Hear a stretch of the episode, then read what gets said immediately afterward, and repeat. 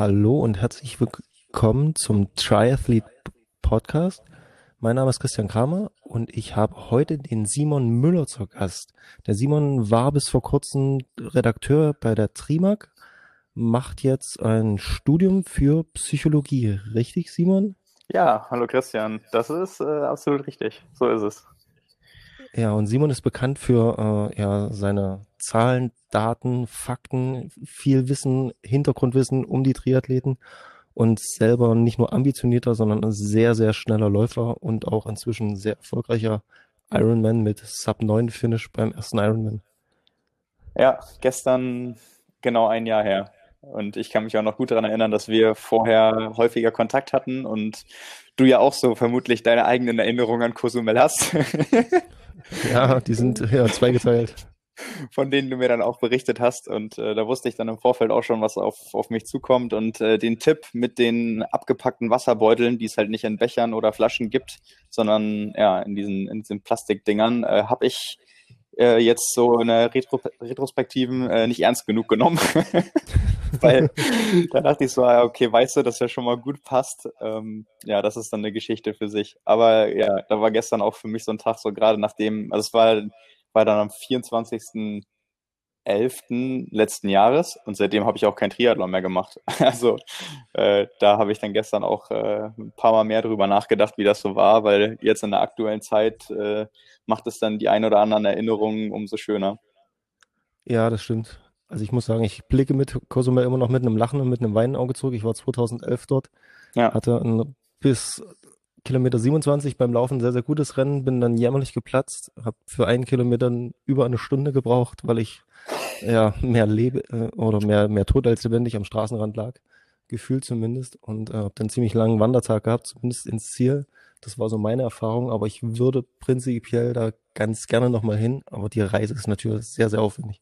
Ja, aber lohnt sich. Also ist wirklich so ein schönes Fleckchen Erde und das ist wirklich auch das, was ich mir vorher gedacht habe, als ich da so ein bisschen, ja, nicht blauäugig, ich wusste schon, was auf mich zukommt, aber ich habe halt gesagt, ähm, du hast am Anfang angesprochen, ich habe jetzt dieses Jahr angefangen zu studieren und habe dann, letztes Jahr hatte ich das auch schon probiert und habe dann für mich gesagt, ähm, gut, wenn es klappt, dann war die 73 WM in Nizza ein schöner sportlicher Abschluss, sage ich jetzt mal, und äh, dann hätte ich halt Möglichkeit auch nicht gehabt zu sagen, im tiefsten Winter und im November fliege ich nochmal um die Welt und mache äh, mein erstes Ironman-Rennen.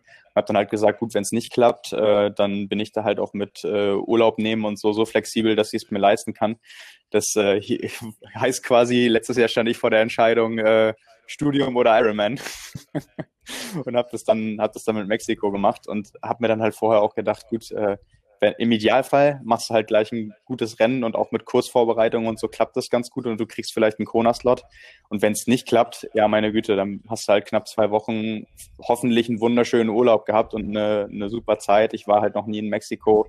Ich bin äh, mit meiner Freundin hingeflogen. Also das war auch abseits von ganzen sportlichen äh, etwas gewesen, wenn es jetzt voll in die Hose gegangen wäre, wo ich gesagt hätte, gut, die, die Zeit als solche ähm, war aber auch wunderschön. Das heißt, äh, dass jetzt bei mir beides geklappt hat letztendlich, äh, ist natürlich umso schöner, aber ja, da gehört auch zu. Ja, auf jeden Fall. Ich muss sagen, Cosumel ist wirklich eine Reise wert. Wir haben November irgendwie das Training bis dorthin bekommen und die Möglichkeit hin, grad hinzufliegen, ist es schon echt, äh, wie du schon sagst, ein geiles Fleckchen Erde, aber der Wettkampf selber hat auch, äh, obwohl er topografisch nicht besonders anspruchsvoll ist, ist der schon eher auf der schweren Seite, was so das äh, Ironman-Finishen angeht. Ja, das glaube ich auch. Also wir hatten ja letztes Jahr noch insofern Glück, dass du bei der Radstrecke kannst ja auch voll, voll daneben lang, wenn du an dem Tag Wind hast. Also da, wenn man die Ergebnislisten sich anguckt, und das habe ich natürlich vorher auch gemacht, dann siehst du über die vier, fünf Jahre immer wieder so die gleichen Starter, wo du auch denken würdest, ja gut, vermutlich würden, sind die plus minus ein paar Prozent auch immer mit der gleichen Form am Start gewesen, aber die Radzeiten haben sich quasi um, manchmal um 20 Minuten unterschieden bei den gleichen Athleten. Ähm, und einfach vom Verhältnis zur Konkurrenz war das dann auch immer äh, genau gleich, nur man konnte davon ausgehen, dass die die Radstrecke sich nicht geändert hat oder so, weil wer schon mal auf Cozumel war, so viele Möglichkeiten gibt's dann ja, auch nicht. Da hält sich die Möglichkeiten in, Strecken, äh, in Grenzen. Genau, und äh, das ist dann einfach der Wind. Ne? Auf der Gegengraden da hinten die 20 Kilometer genau am Wasser. Ähm, das ist zwar schön und links und rechts gucken äh, würde man vermutlich da auch gern ein paar Minuten länger. Aber wenn es dann von vorne direkt kommt und starker Gegenwind, dann bist du halt auch ein paar Minuten länger unterwegs, ganz egal wie viel Watt du trittst. Ja, das stimmt. Aber du hast gesagt, mit den Plastikbeuteln, ähm, du hast es nicht so richtig für dich äh, auf dem Schirm gehabt. Ich muss sagen, ich fand das im Nachbereiten äh, betrachtet, äh, ist es eigentlich schon ganz cool, weil wenn du normal einen Plastikbecher hast oder so einen Pappbecher, den greifst du, wenn er voll ist, und dann hast du den und dann ist dann noch eine kleine Pfütze drin und die, das, ähm, na, diese, wie sagt man, diese Einmalverpackung, die beißt du halt auf und hast länger was davon, finde ich. Ja, aber also findest du echt? Ich find's, ich, also, oder im, im Nachhinein, ich fand's katastrophal. Also ich war ja ähm, so ein bisschen gefasst darauf, dass es kommt, weil du mir das vorher auch gesagt hattest. Ähm, aber ich wusste nicht, dass es so schwer wird, letztendlich daraus was zu machen weil ich habe etliche Leute gesehen, da sind ja drei Laufrunden, ähm, 14 Kilometer, und die haben nach der ersten Laufrunde immer noch nicht hinbekommen, das Ding so zu öffnen, dass sie da auch was rauskriegen. Also dann hast du reingebissen, dann ist das ganze Ding komplett geplatzt. Und mir ist es ja auch zum Verhängnis geworden, dass ich an den Verpflegungsstationen immer äh, die Sachen mit Energie genommen habe, also irgendwie dann äh, ISO und Cola und meine Gels und so. Und das Wasser eigentlich nur dazu da war, ähm, also diese Pakete nicht ums zu trinken, ähm, Sondern zur Kühlung. Ja, ich habe die einfach genommen. Mein Einteiler war natürlich auf, habe die links und rechts in den Einteiler rein, habe die dann komplett zerdrückt einmal, um das ganze nasse Wasser oder das, das kalte Wasser abzubekommen. Und äh, das war dann quasi Einsatzbereich Nummer eins, bis ich dann auf der letzten Runde, weil ich mich dann ja auch übergeben habe und so weiter, nichts mehr an Energie aufnehmen konnte und mich dann mal mehr damit beschäftigen musste beim Gehen an den Verpflegungsstationen, äh, wie ich da jetzt Wasser rausbekomme, weil woanders gab es das halt nicht da. Und ich wusste das ganze süße Zeug, das, ähm, das bringt jetzt nichts mehr. Dann dachte ich mir auch so, hätte dich mal vorher damit beschäftigt, äh, wie du es effizient aufkriegst, weil dann da Leute echt so mit, mit einem Seite, mit einer Seite vom Mund äh, irgendwie so drauf rumgebissen, dass halt nur ein kleines Stück aufgeht, dass du da komplett auch wirklich was rausbekommst und also ganz abenteuerlich. Deswegen, ähm, das ist quasi äh, in Cozumel dann die fünfte Disziplin. Das muss man eigentlich dann vorher schon mal ausprobiert haben. Ja, aber ich habe die vorher nirgends gesehen. Also ich wüsste gar nicht, wo man das ausprobiert. Aber auf jeden Fall fehlt da so eine wie so eine kleine Falz, dass man das ja besser aufreißen kann und dann direkt draus trinken kann. Aber das Prinzip finde ich eigentlich schon ganz cool. Ja, gut, dann ist halt echt die Frage, kriegt man das nochmal irgendwie ein bisschen anders hin, dass es besser verpackt ist oder jeder ist halt in der Eigenverantwortung, ähm, dass man sich vorher eine Taktik überlegt, weil äh, die meisten Leute waren damit maßlos überfordert. Ja, kann ich nachvollziehen. Aber auf der anderen Seite hatte ich schon bei einem Rennen in Malaysia da stehen halt riesen Wasserbottiche und Schöpfkellen drinne, also wirklich, wie man es so kennt. Und da kannst du dich selber nass machen und äh, dich selber übergießen. Und äh, ja, kannst dann da so ein, was weiß ich, 500 Liter Fass leer schöpfen, wenn der nach ist. Aber da fand ich diese Variante mit dem verpackten Wasser schon ganz angenehm. Zumal du auch wusstest, äh, wenn du in der dritten Runde an der an diesem Tank vorbeikommst, äh, da sind schon viele vorbei und haben rausgeschöpft. Mm. Also das ist auch unangenehm dann. Ja, ja, das stimmt. Also die, es gab auch auf der, in, in Cozumel auf der Laufstrecke gab es auch so zwei Eistonnen, aber die waren auch nicht zum Trinken gedacht, sondern da lagen dann schon die ganze Zeit nur Schwämme oben drauf, die konntest du dann halt auch mitnehmen oder ganz im Kopf reinstecken. Ähm, aber ich glaube, da ist auch keiner auf die Idee gekommen, rauszutrinken. ja, es war auf jeden Fall unschön. Aber du hast ja auch zumindest, ähm, was, was war deine Zeit? Warst du sogar noch unter 8,50 sogar? Ja, 8,45,02. Okay, das ist schon sehr, sehr flott. Und der Marathon war zumindest deutlich schneller als meiner, weil ich glaube, glaube ich, jenseits der vier Stunden, fast fünf Stunden, glaube ich. ja, ich war ähm, 3,04. Dazu muss man aber sagen, dass ich die erste Hälfte in 1,23 hochgelaufen bin. ja, etwas zu schnell. Ja, das Problem ist einfach, also du kennst ja die Bedingungen da. Ich würde jetzt echt nicht behaupten, dass es. Ähm, ich habe mich da schon echt gezügelt und habe dann geguckt, dass ich auch irgendwann dann nach den ersten zwei, drei Kilometern nicht schneller laufe als äh, vier Minuten pro Kilometer, sondern eher ein bisschen drüber. Aber irgendwann bei der ganzen Hitze und äh, dann eben mit dem Problem der Verpflegung, weil, also die, die Energie bei mir ist total gut, also die Verpflegungstaktik im hinsichtlich der Energie ist gut aufgegangen. Mir hat nur einfach irgendwann die Flüssigkeit gefehlt. Weil ich ähm, meine Gels und so, das habe ich alles genommen, aber das Wasser hat halt gefehlt. Ich hätte an jeder Verpflegungsstation eben noch zwei Becher nachtrinken müssen. Und äh, je länger du unterwegs bist, dann irgendwann nach anderthalb Stunden und äh, Gesamtzeit von über sieben Stunden macht sich das dann doch eben bemerkbar. Und äh, das ist dann schon, schon brutal, weil viel Schutz vor der Sonne und so auf der Strecke gibt es ja auch nicht. Ähm, da ist es, glaube ich, die, zur Hälfte die, die Bedingungen und zur anderen Hälfte dann irgendwie ähm, ich will jetzt nicht sagen mein eigener Fehler, aber im Nachhinein so ein, zwei Dinge würde ich dann schon noch anders machen. Aber das gehört beim ersten Mal vermutlich auch dazu. Ja, das gehört auch äh, jenseits der 20 Ironmans immer noch dazu. Also man lernt nie aus oder macht dann Fehler, die man beim fünften vielleicht gemacht hat und gesagt hat, oh, das mache ich nie wieder. Ja. Äh, ja. Irgendwann taucht das auch wieder auf. Also der Lerneffekt ist immer wieder neuer. Ja, das ist auch das Schöne dabei. Ja, genau. Aber wenn du sagst beim Laufen, du hast dich eher nach der Uhr gepaced und nicht, ähm, ich bin ja auch ein Stride-Fan, du hättest ja auch sagen können, du guckst auf den Stride. Ja, ich, ich glaube, ich hatte zu viel Respekt vor der, ich sag mal, Kombinationsleistung. Weil ich bin immer gut damit gefahren. Ich habe das auch gerade bei Testwettkämpfen immer mal ausprobiert, tatsächlich bewusst, weil es mich interessiert hat, wie das funktioniert, nach was zu pacen. Ähm, bei meinen Hauptwettkämpfen habe ich es nie gemacht, weil ähm, da läufst du halt so schnell, wie du kannst. Und äh, ich glaube, bis zum Marathon im Triathlon ist es auch irrelevant, weil da geht es ja, ja darum, dass du nicht überzockst. Alle, alles andere kannst ja quasi voll durchlaufen. Ähm, und da muss ich sagen, glaube ich, hätte ich eher Angst davor gehabt, dass ich mich vorher falsch einschätze weil ich nicht abschätzen kann, wie es mir nach dem Radfahren geht. Und dann gerade mit über 30 Grad und so, dass, ähm, dass ich mich dann da zu sehr dran festklammer. Und äh, letztendlich hat es auch eigentlich ganz gut funktioniert so. Also am Ende war es halt dann übel, weil mir ist ja bei, bei also was mir zum Verhängnis geworden ist, ist, dass ich bei Kilometer 28 mein eigenes Gel, man muss ja vorher die Beutel abgeben, ein, eine Nacht vorher, und die hängen dann da ja auch stundenlang in der Sonne und die sind dann dementsprechend warm. Und äh, das, ja. das Ding habe ich dann bei Kilometer 28 aufgemacht, als es mir, also da ging es mir noch ganz gut, aber ich habe gemerkt, okay, ähm, jetzt die letzte Laufrunde, das, das wird richtig übel. Und dann ähm, ist mir halt alles hochgekommen, als ich dieses warme, süße Zeug genommen habe. Und das war dann, glaube ich, einfach die, die Hitze und das Aufgewärmte. Und da hat sich in meinem Magen einmal alles umgedreht und ist auf der Straße gelandet. Und dann wusste ich halt, okay, ähm, jetzt kriege ich halt kein süßes Zeug mehr runter, äh, habe nichts mehr, nichts mehr drin an Energie. Äh, das werden schöne 14 Kilometer und so war es dann halt auch. Und das war eher so das größere Problem. Also nicht das Pacing und auch nicht, dass ich da viel zu schnell angegangen bin. Ähm, ja, da bin ich ja froh, dass ich da noch äh, mit einem blauen Auge davon gekommen bin, weil zwischenzeitlich dachte ich auch so, äh, wenn du jetzt noch ein bisschen, bisschen Pech hast. Also ich habe äh, damals auch dann erzählt, ich musste während des Rennens an Andy Rehler denken als er in, in Hamburg beim Ironman auf einmal zur Seite geklappt ist und dann danach, äh, wir haben einen Tag später ein Interview gemacht, mir erzählt hat, er hat das eigentlich nur gemerkt, ihm ging es gut, er hat nur so ein Kribbeln in den Händen gehabt.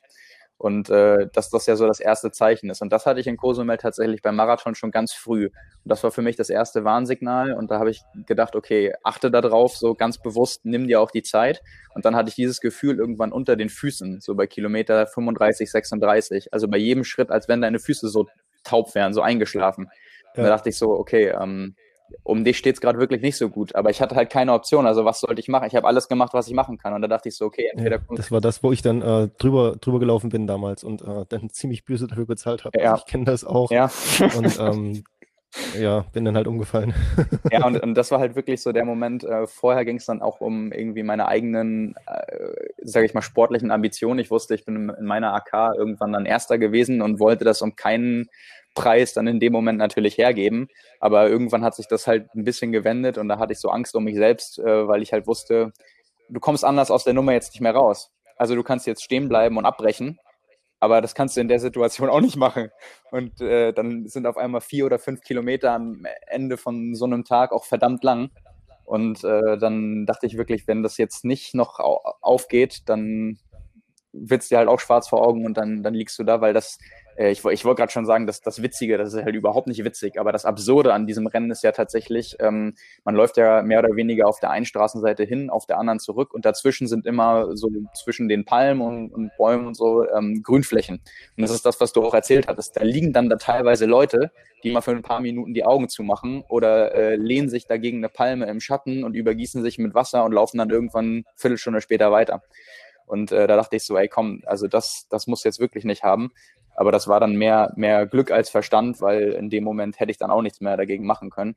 Nur, ähm, das dann dazu. Also die, das war so mehr das Problem oder meinen, meine Herausforderung als das Pacing ähm, als, als solches, aber weil deine Frage dann Richtung Pacing generell in Bezug auf Watt ging, äh, mit ein bisschen Routine würde ich sagen, gerade im Triathlon, das, wo es dir wirklich auch einen Vorteil bringen kann und du es nicht nur machst, weil es dich interessiert oder weil du das spannend findest, ist halt der, der Marathon im Ironman.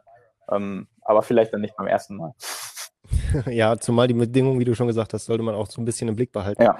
Das ist ja wie beim Fahrradfahren. 300 Watt äh, sind am Berg anders 300 Watt als auf der Geraden und beim Laufen ist es halt äh, eine Vierer Pace ist bei 20 Grad und äh, vielleicht leichten Gegenwind auch was anderes, als wenn du das entweder auf Cozumel oder Kona oder in Malaysia Vierer Pace äh, kann halt auch da ganz schön schnell ziemlich wehtun. Ja, das stimmt. Ja, aber du hast du bei deinen Bestzeitversuchen im Lauf, hast du da auf die, auf die Pace geguckt und beziehungsweise auf die Watt oder bist du einfach wirklich jeweils deine drei und fünf und zehn Kilometer, die du jeweils sehr, sehr schnell gelaufen bist, ähm, einfach all out und Augen zu und durchgelaufen oder hast du zwischendurch mal, mal drauf geschaut und hast gesagt, okay, das musst du jetzt halten, diesen, diesen Wert oder war dir das in dem Moment erstmal egal? Nee, also bei so kurzen Strecken, also gerade so bei 5000, ähm, da tut's ja fast schon weh, wenn du runtergucken musst und aus deinem Laufschritt so ausbrichst. Also da willst du ja eigentlich an deiner Form, sage ich jetzt mal, so wenig wie möglich verändern. Äh, und gerade wenn du irgendwie da Leute stehen hast, die dir ähm, auf der Bahn beispielsweise Splits zurufen, dann ist es ja auch so, wenn du dich an einer bestimmten Zeit orientierst, und das ist ja irgendwie auch das Schöne im Gegensatz zum, zum Triathlon, dann kannst du gar nicht anders. Also wenn du, wenn du unter meinetwegen 15 Minuten auf 5 Kilometer laufen willst, dann brauchst du halt den Schnitt. Und dann ist es ganz egal, gerade wenn du im Kreis läufst, äh, kommt der Wind mal von vorn, mal von hinten. Und wenn die Bedingungen an dem Tag so schlecht sind, dann schaffst du das Ziel halt nicht. Aber du kannst jetzt nicht sagen, ähm, ich orientiere mich dran, weil wenn ein Zeitziel dein, oder wenn, wenn eine bestimmte Zeit dein Ziel ist, dann, dann hast du ja gar keine Alternative. Also dann musst du das ja machen. Und wenn du halt viel zu schnell angehst, dann wirst du es vermutlich auch an den Splits irgendwie hören. Äh, beziehungsweise wenn du dich dann so gut fühlst, dass du hinten raus nochmal schneller werden kannst, dann bleibst du halt deutlich drunter. Aber da wäre das für mich auch gar nicht praktikabel gewesen. Also über fünf einmal nicht, weil mich das einfach, weil das auch so schnell vorbei ist, das würde mich vermutlich eher aus dem Konzept bringen. Und ähm, da merkst du ja auch, ob du am Anschlag bist oder nicht. Und bei 10, ähm, je nachdem, in welchem Rennen du bist, um, zum Beispiel auf der, auf der Bahn, wenn da die Startfelder äh, so groß sind, dass du da in der Gruppe läufst, dann ist das ja, hat das ja auch eine taktische Komponente. Und dann wird es natürlich schwierig, weil das ist ja wie, wie im Triathlon auch. Ähm, dann bleibst du vielleicht 20, 30 Watt unter deiner angepeilten Durchschnittsleistung, aber bist dann halt auch eben in der Gruppe drin, selbst wenn du fair fährst ähm, dann sagst du natürlich nicht, ah gut, dann setze ich mich nach vorne und führe den ganzen Karren irgendwie an und alle hinten drin bei mir und sparen Energie, laufen aber genauso schnell. Äh, da muss man natürlich irgendwie immer gucken, in welcher Situation man sich befindet. Ähm, ich habe das ein paar Mal 10 Kilometer Straßenlauf, Halbmarathon-Straßenlauf probiert ähm, und auch tatsächlich mal bei einigen Mitteldistanzen immer mal wieder raufgeguckt. Aber hat sich nachbetrachtend die Auswertung im Stride mit deinem Gefühl bei deinen Bestzeitläufen ähm, gut gedeckt? Ja, schon. Das Witzige, was ich festgestellt habe, ist tatsächlich, ich bin dieses Jahr ähm, mangels Alternativen äh, habe ich mehrere Bahnläufe gemacht und ich bin zweimal 5000 äh, gelaufen auf der Bahn und einmal 1450 das ist auch meine, meine Bestzeit bis heute. Und äh, da bin ich, das sind wir total progressiv gelaufen. Also wir sind äh, 3000 Meter bei knapp über neun Minuten durch, weil äh, die, wir drei Mitstreiter hatten, die sind 3000 gelaufen und waren dann quasi im Ziel. Und dann sind wir zu zweit noch weiter, haben die 5000 voll gemacht. Und ähm, da hatte ich, ja, da, da hätte ich jetzt nachgucken müssen, ich glaube äh, 406 Watt und da bin ich mit, äh, jetzt kommt wieder das Thema, jetzt ab, ab Dezember wäre es nicht mehr erlaubt, mit Carbonlaufschuhen gelaufen. Und äh, dann im August 5000 auf der Bahn äh, mit den neuen Spikes da, mit den Dragonfly, die kein Carbon haben, aber eben dann mit Spikes, wo man denken würde, okay, ähm, die sind vielleicht, wenn man sie laufen kann, auch muskulär, dann doch nochmal besser für die Bahn geeignet. Und da bin ich äh, 14,57 gelaufen, also sieben Sekunden langsamer. Bei beiden Rennen, das zweite war ein Meisterschaftsrennen, waren andere Leute dabei. Also ich bin es nicht komplett allein gelaufen, sprich wieder die Konstellation war, auch mit Wind und hinter wem und an welcher Stelle, ähm, kann man nicht so gut rekonstruieren. Aber da waren es jedenfalls nach Messung vom Stride, dann natürlich an, an den äh, Spikes, waren es 422 Watt. Also wenn das wirklich stimmt, äh, für eine etwas langsamere Zeit, ähm, also fast zwei Sekunden pro Kilometer langsamer, wirklich im Verhältnis, sage ich jetzt mal, deutlich, deutlich mehr ähm, Leistung, dann sind die Spikes, zumindest bei mir, wirklich überhaupt nicht effizient. Und das sind so die Sachen, die ich dann eher versuche, daraus mitzunehmen. Also es ist mehr die Auswertung im Nachhinein, ähm, wie du schon sagst, ob sich das Gefühl deckt ähm, oder was ich dann für Materialwahl oder auch für meine eigene Fitness und Verbesserung so daraus schließen kann, wenn ich wirklich versuche, mal was all out zu laufen und dann eben sehe, ob das aufgegangen ist oder nicht. Okay. Heißt du, wenn, wenn du weißt, dass du so, sogar von der Leistung noch schneller laufen kannst, würdest du die fünf Kilometer nochmal anreifen mit äh, nicht Carbon-Schuhen, wenn die dann wieder verboten sind? Oder wie würdest du es machen? ja, ich, also ähm, ich glaube, das ist ja so ein bisschen der Fluch des Ausdauersportlers, dass du dir immer einreden willst, äh, dass es noch besser geht. Ähm, ich glaube tatsächlich, es wäre in beiden Fällen noch mehr drin gewesen, wenn ich von Anfang an bereit gewesen wäre, mehr Risiko zu gehen weil ähm, ich immer dann jemand bin, der, ich kann hinten raus auf einmal immer noch super schnell laufen. Also ich hatte schon, äh, ich hatte glaube ich zwei zehn Kilometer Läufe in meinem Leben und das war, ist jetzt auch schon ein und anderthalb Jahre her. Also da war ich vermutlich auch noch nicht ganz so leistungsfähig wie jetzt, bei denen ich den letzten Kilometer in 2,50 oder einmal 2,49 gelaufen bin. Wo eigentlich die erste Reaktion ist, okay, das ist echt verdammt schnell. Aber wenn du noch mal ein bisschen mehr drüber nachdenkst, heißt das eigentlich, dass du vorher die neun Kilometer nicht schnell genug gelaufen bist. Weil, also dann hast du halt definitiv irgendwas falsch gemacht. Ähm, und das ist irgendwie aber so in mir verankert, ich weiß nicht, wo es herkommt, äh, das, das kann ich irgendwie nicht. Also ähm, entweder ist es wirklich so, dass es vorher nicht schneller geht und ich am Ende einfach nochmal Augen zu und durch wirklich äh, für meine Verhältnisse dann schnell laufen kann. Äh, oder ich ähm, bin einfach nicht risikofreudig genug äh, zu sagen, gut, dann muss es mal ab Kilometer vier auch schon richtig wehtun. Und wenn du hinten raus platzt, dann wird's nicht, aber wird's nichts. Ähm, aber wenn es aufgeht, dann läufst du vielleicht doch noch mal ein paar Sekunden schneller. Ähm, und so gerade beim zweiten Rennen, ähm, gerade auf der Bahn mit Laufspezialisten bei Meisterschaften, ähm, dann geht mal der eine vor, dann wird mal das Tempo rausgenommen und da haben wir zwischenzeitlich auch wirklich sehr, sehr gebummelt. Und ähm, ja, ich glaube ich glaube schon, dass das da nochmal drin gewesen wäre, ähm, zumindest zu dem Zeitpunkt, wo ich auch ein bisschen spezifischer dafür trainiert habe, schneller zu laufen. Aber das würde ich dann ähm, ja, auf jeden Fall nochmal anders vom, vom Pacing her ausprobieren und vielleicht einfach nochmal risikofreudiger sagen, äh, gut, wenn es klappt, dann klappt's und äh, wenn, wenn nicht, dann habe ich meine, ich meine Bestzeit, ja. Also dann ist es einfach ein gescheiterter Versuch. Und ähm, ich, ich bin mir nicht sicher, was ich machen würde, weil das eine sind ja die Zahlen, das andere ist ja das Gefühl. Also jetzt, wenn wir von den Watt sprechen, weil wenn du einfach mehr Leistung mobilisieren kannst, aber das sich für dich in dem Moment nicht viel anstrengender anfühlt, ähm, sei es, weil die Ansteuerung von der Muskulatur einfacher ist, dass du auch einfach bei gleichem Gefühl mehr Leistung bringen kannst, meinetwegen, ähm, wäre das ja auch eine von mehreren möglichen Erklärungen. Ähm, das heißt, wenn ich mich damit wohlfühle und jetzt nicht sage, okay, ich bin langsamer gelaufen, aber es hat sich viel schlimmer angefühlt, äh, dann würde ich auch beim nächsten Mal einfach mit Spikes laufen, weil einfach rein vom, vom, vom Laufgefühl und vom, vom Grip und auch von der, von der Beschleunigung äh, war das schon eine schöne Sache. Aber ich habe dann auch dreimal geguckt, als ich gesehen habe bei der Durchschnittsleistung in Watt, äh, was dann da stand, weil mir vorher nicht bewusst war, dass ich äh, die Leistung für so lange halten kann. das glaube ich.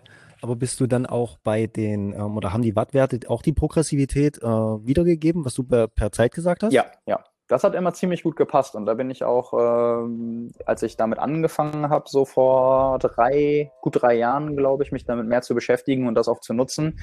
Ähm, da war das beim allerersten Stride-Modell, was ja mal ein Brustgurt war, war das noch gar nicht so. Ja, den habe ich ja, auch. Ich weiß nicht, wie da deine Erfahrungen sind, aber da konnte man das auf auf gar keinen Fall so deutlich erkennen. Und jetzt mittlerweile, seitdem es ein Schuhport ist und gerade bei der neuen äh, Generation, ist es wirklich so, dass du, wenn du zum Beispiel bei Fahrtspielen, das mache ich jetzt gerade in der Zeit ziemlich häufig, und wenn ich da in die Ergebnisse reingucke, dann deckt sich das so sehr mit dem subjektiven Gefühl, dass du, wenn du mal ein bisschen mehr anziehst und das rausgestoppt hast, auch du da echt da siehst, gut, dann sind das mal 10, 15 Watt. Ähm, aber du weißt, dass du in dem Zeitabschnitt auch zugelegt hast. Und dann siehst du eben schon, wie sich das selbst bei kleinen Veränderungen mit den Werten deckt. Also das empfinde ich jetzt gerade schon für ziemlich zuverlässig. Also ich muss sagen, ich bin, was die Zuverlässigkeit angeht, auch echt ähm, sehr positiv überrascht. Und auch dieser Algorithmus, der dieser Critical Power angibt, der haut bei mir zumindest sehr, sehr gut hin, dieser Wert. Wie, wie sieht es da bei ja, dir aus? Ja, total. Also das, ähm, da, da habe ich es dem Algorithmus aber auch immer sehr leicht gemacht, äh, dadurch, dass ich ähm, den, den Stride häufig benutzt habe bei dann eben Wettkämpfen, sprich All-Out-Belastung. Und ähm, das ist dann natürlich, als wenn du eine Maximalbelastung über einen längeren Zeitraum hast und du kannst es ja dann sogar da auch als Wettkampf kennzeichnen. Ich weiß nicht, ob der dann halt berücksichtigt, dass das quasi zu dem jetzigen Stand dann deine Maximalleistung äh, war, aber es ist natürlich immer schwieriger, sich eine Prognose aus vielen Daten zusammenzurechnen oder aus Intervalleinheiten und da dann was aufzustellen, als wenn du wirklich ähm, einfach nur quasi den, den bestmöglichen Durchschnittswert äh, nehmen kannst, weil so war das bei mir immer. Also ich glaube, der muss, du musst, glaube ich, drei Kilometer. Ich glaube, dann äh, fängt er an zu rechnen ja. und ein Update zu machen, was die Critical Power angeht.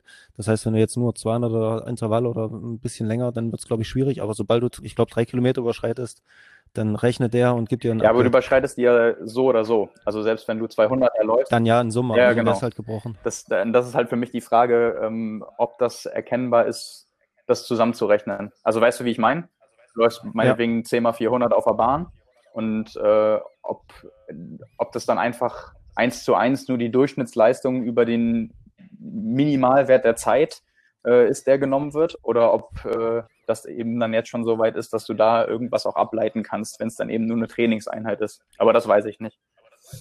Ja, das ist ja eine ähnlich schöne Milchmädchenrechnung, wie man ähm, Ironman machen kann. Meine Schwimmbestzeit ist so und so, Rad will ich so und so schnell fahren, laufen das.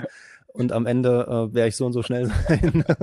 ja, klar. Aber das ist, das ist ja auch so, so ein Thema für sich, so quasi Indicator-Workouts. Also was kannst du dann wirklich mit welchem Aufwand machen, um überhaupt mal einen Anhaltspunkt äh, zu finden, wie schnell du laufen kannst. Weil das fragst du dich natürlich, egal ob beim Ironman oder auch bei 5000 Metern. Ähm, irgendwo dran musst du ja festmachen, was für dich dein realistisches Ziel ist. Und das bleibt dir ja letztendlich nur durch, ähm, durch die Einheiten, die du machst, äh, wo du dann vielleicht auch ein gutes Körpergefühl für haben musst. Oder du machst eine Leistungsdiagnostik und verlässt dich darauf, dass es 100 Prozent ausgeht, aber auch das ist nicht immer der Fall ja, Selbstleistungsdiagnostiken können manchmal gut oder schlecht ausgewertet sein oder je nachdem, wie man auch an der Tagesform war. Das ist ja auch immer bloß eine Momentaufnahme. Von daher, ja, ähm, ja es ist immer eine gute Prognose, aber letztendlich äh, zählt es im Wettkampf. Also da kann die schönste Prognose, kannst du auch nichts von kaufen. Ja, das stimmt. Aber hast du was, ähm, was ich festgestellt habe, dass auch verschiedenste Schuhmodelle, jetzt mal neben den ganzen Carbon-Schuhmodellen ab, äh, davon abgesehen, dass man auch da einen Unterschied feststellt, was jetzt die Kraft angeht, weil der Stride, der misst ja auch die Kraft ähm, und so weiter. Und da habe ich auch festgestellt, dass verschiedenste Schuhmodelle, zum Beispiel On, ist da eher härter. Ja. Wenn ich jetzt, ähm, zurzeit habe ich viele New Balance Schuhe. Da muss ich sagen, die sind da deutlich weicher und das macht sich auch, was die Kraftwerte und sowas angeht, was der noch mitmisst, ähm, schon deutlich bemerkbar. Ja, ähm, das habe ich auch festgestellt. Also dadurch, dass ich jetzt auch bei den letzten zwei Jahren Schuhtests, wo ich immer so 15 Modelle oder mehr gelaufen bin, ähm, den, den Stride immer mit habe laufen lassen und mir danach, danach das auch angeschaut habe, äh, was ähnliches festgestellt, weil du es gerade schon gesagt hast. Also es ist nicht immer, also das kann man jetzt nicht komplett verallgemeinern, aber es war meistens so, dass die Schuhe, die sich im Laufgefühl hart angefühlt haben, einfach vom Aufsatzverhalten her und vom Aufbau, wie du gerade auch bei On schon gesagt hast, dann auch höhere Kraftwerte hatten. Ähm, ich bin mir bis heute nicht sicher, ob man das nicht auch umgekehrt sagen könnte und einfach das bedeutet, dass die Schuhe weniger effizient sind als andere, ähm, weil höhere Kraft, äh, zumindest wenn du es halt dann bei einer Auswertung mit gleicher Geschwindigkeit, wäre ja nicht unbedingt Gutes. Das wäre ja anders gesprochen im, im Schlimmsten. Nee, das klingt zumindest ein bisschen nach Verschwendung. Das genau, das, also, das wäre im schlimm, schlimmsten Fall eine Verschlechterung der Laufökonomie. Das ist dann schon schwierig. Ja, genau. Ich weiß nicht, was hast du, was hast du da quasi als Referenz genommen? Also wie, wie bist du die Tests da angegangen? Also wir hatten im Sommer mal getestet, da hatte ich den Cloud Flow von On als Baseline-Messung sozusagen, den ich auch letztes Jahr ein Rennen gelaufen bin. Und dann ähm, die Carbon-Modelle von Hoka, das damalige, von New Balance sowie von Nike, der Alpha Fly und der Next Percent. Mhm. Und da war es halt so, dass ich äh, bei einem bei einem Vierer Schnitt, was ja so ein bisschen äh, ja als die Baseline für Ironman hinten drauf, wenn du das viel durchlaufen kannst, vierer Schnitte, bist du schon ganz gut dabei. Zumindest Richtung Podium. Das heißt nicht, dass du gewinnst inzwischen. aber man braucht zumindest so einen Anhaltspunkt. Und ähm, da war es halt so, dass ich wirklich mit den Schuhen ein Millimol Laktat über allen anderen Schuhen lag. Mhm. Jetzt mal von der ähm, Atemgasanalyse ganz abgesehen, aber das war so der höchste Verbrauch, äh, was so organisch da war. Das war schon krass. Ja, und das, äh, das ist gerade das, was ich meinte. Also ähm, das, die, die Frage, die ich mir halt gestellt habe, beispielsweise bei den Spikes, bei meinem Vergleich, war halt eben, ähm, ist es möglich, und das, das äh, habe ich teilweise dann auch, als wir den Carbon-Schuh-Test fürs Magazin gemacht haben, mit drei verschiedenen Probanden, mit äh, Björn Geßmann diskutiert und auch noch mit ein, zwei anderen Sportwissenschaftlern, dass es quasi eine andere Erklärung in Bezug auf die Stride-Leistung gibt, wenn die höher sind, ähm, eine andere mögliche Erklärung als eine schlechtere Laufökonomie. Ähm, und da müsste man dann halt eben den Vergleich von Watt äh, zu quasi Sauerstoffaufnahme oder Verbrauch betrachten und eben sehen, ob sich das deckt oder nicht. Ähm, und dann könnte man immer noch argumentieren, das muss ja eigentlich ein Messfehler sein. Ähm, und ich stelle mir halt die Frage, also ist es möglich, durch äh, unterschiedliche Muskulaturbelastungen etc. Ähm, mehr Kraft aufbringen zu können, ohne dass das zum gleichen Zeitpunkt bedeutet, dass deine Ökonomie schlechter ist, weil sich das nicht im Sauerstoffverbrauch widerspiegelt. Ähm, ist, ist dir klar, was ich meine? ja, also ich muss sagen, bei mir war es so, dass der Power Output bis auf 5 Watt absolut gleich war zwischen allen vier oder fünf Schuhmodellen, die wir hatten. Aber halt der Energieverbrauch, um die Power zu bereitzustellen, sozusagen, der war halt eklatant unterschiedlich. Ja. Und das ist halt etwas, was ich nicht überprüfen kann. Gerade mit Spikes natürlich nicht, weil eine große, Na gut, das ist genau schwer, eine ja. große Schwäche äh, davon ist natürlich, dass das Laufverhalten auf dem Laufband ein anderes ist. Ich habe auch festgestellt, dass sich die Wattmessung auf dem Laufband extrem von der draußen unterscheidet. Also ähm, vielleicht spricht es auch oder sagt es auch mehr über meine eigene Fitness aus als über die Funktionsweise. Aber ich bin jetzt zum Beispiel auf dem Laufband irgendwie letzte, letzte Woche am Ende von einem Programm noch fünfmal eine Minute äh, quasi ein, eingestellt bergauf auf dem, auf dem Laufband und dann wirklich nahezu all out. Und ich bin den, den letzten wirklich ganz hart an, an der Kotzgrenze gelaufen. Und dann hatte ich halt nicht mal meine, meine Durchschnitts- Leistung von meiner 5000 Meter Zeit. Wo ich halt echt sagen muss, auch mit, mit der Pulskurve und so, das, das kann eigentlich nicht sein. Und ähm, da fehlt mir bisher noch die Erklärung, wie das zustande kommen könnte. Die einzige Erklärung wäre, ich bin einfach nicht fit. Ähm, und es ist die, die bittere Wahrheit. Ich, kann, ich bin nur nicht, noch nicht bereit, das einzusehen. Das würde ich aber tatsächlich fast ausschließen. Ähm, und da weiß ich jetzt nicht, wie das zustande kommen kann, weil die, die, große Stärke von dem Sensor ist natürlich, dass er selber misst und nicht irgendwie berechnet aus, äh, aus Werten, die du da quasi rein, rein tust. Ähm, und ja, da, da bin ich mir aber nicht sicher, woher das kommen kann, dass man beim Laufband so viele Unterschiede hat. Das ist auch etwas, was wir festgestellt haben beim Test mit den drei verschiedenen äh, Probanden bei den Lauf, also bei den Carbonlaufschuhen. Da haben wir halt im, im Laktat äh, einen deutlichen Unterschied gemessen, im Sauerstoffverbrauch auch. Aber wenn man sich die Wattwerte angeguckt hat, dann war das wirklich marginal.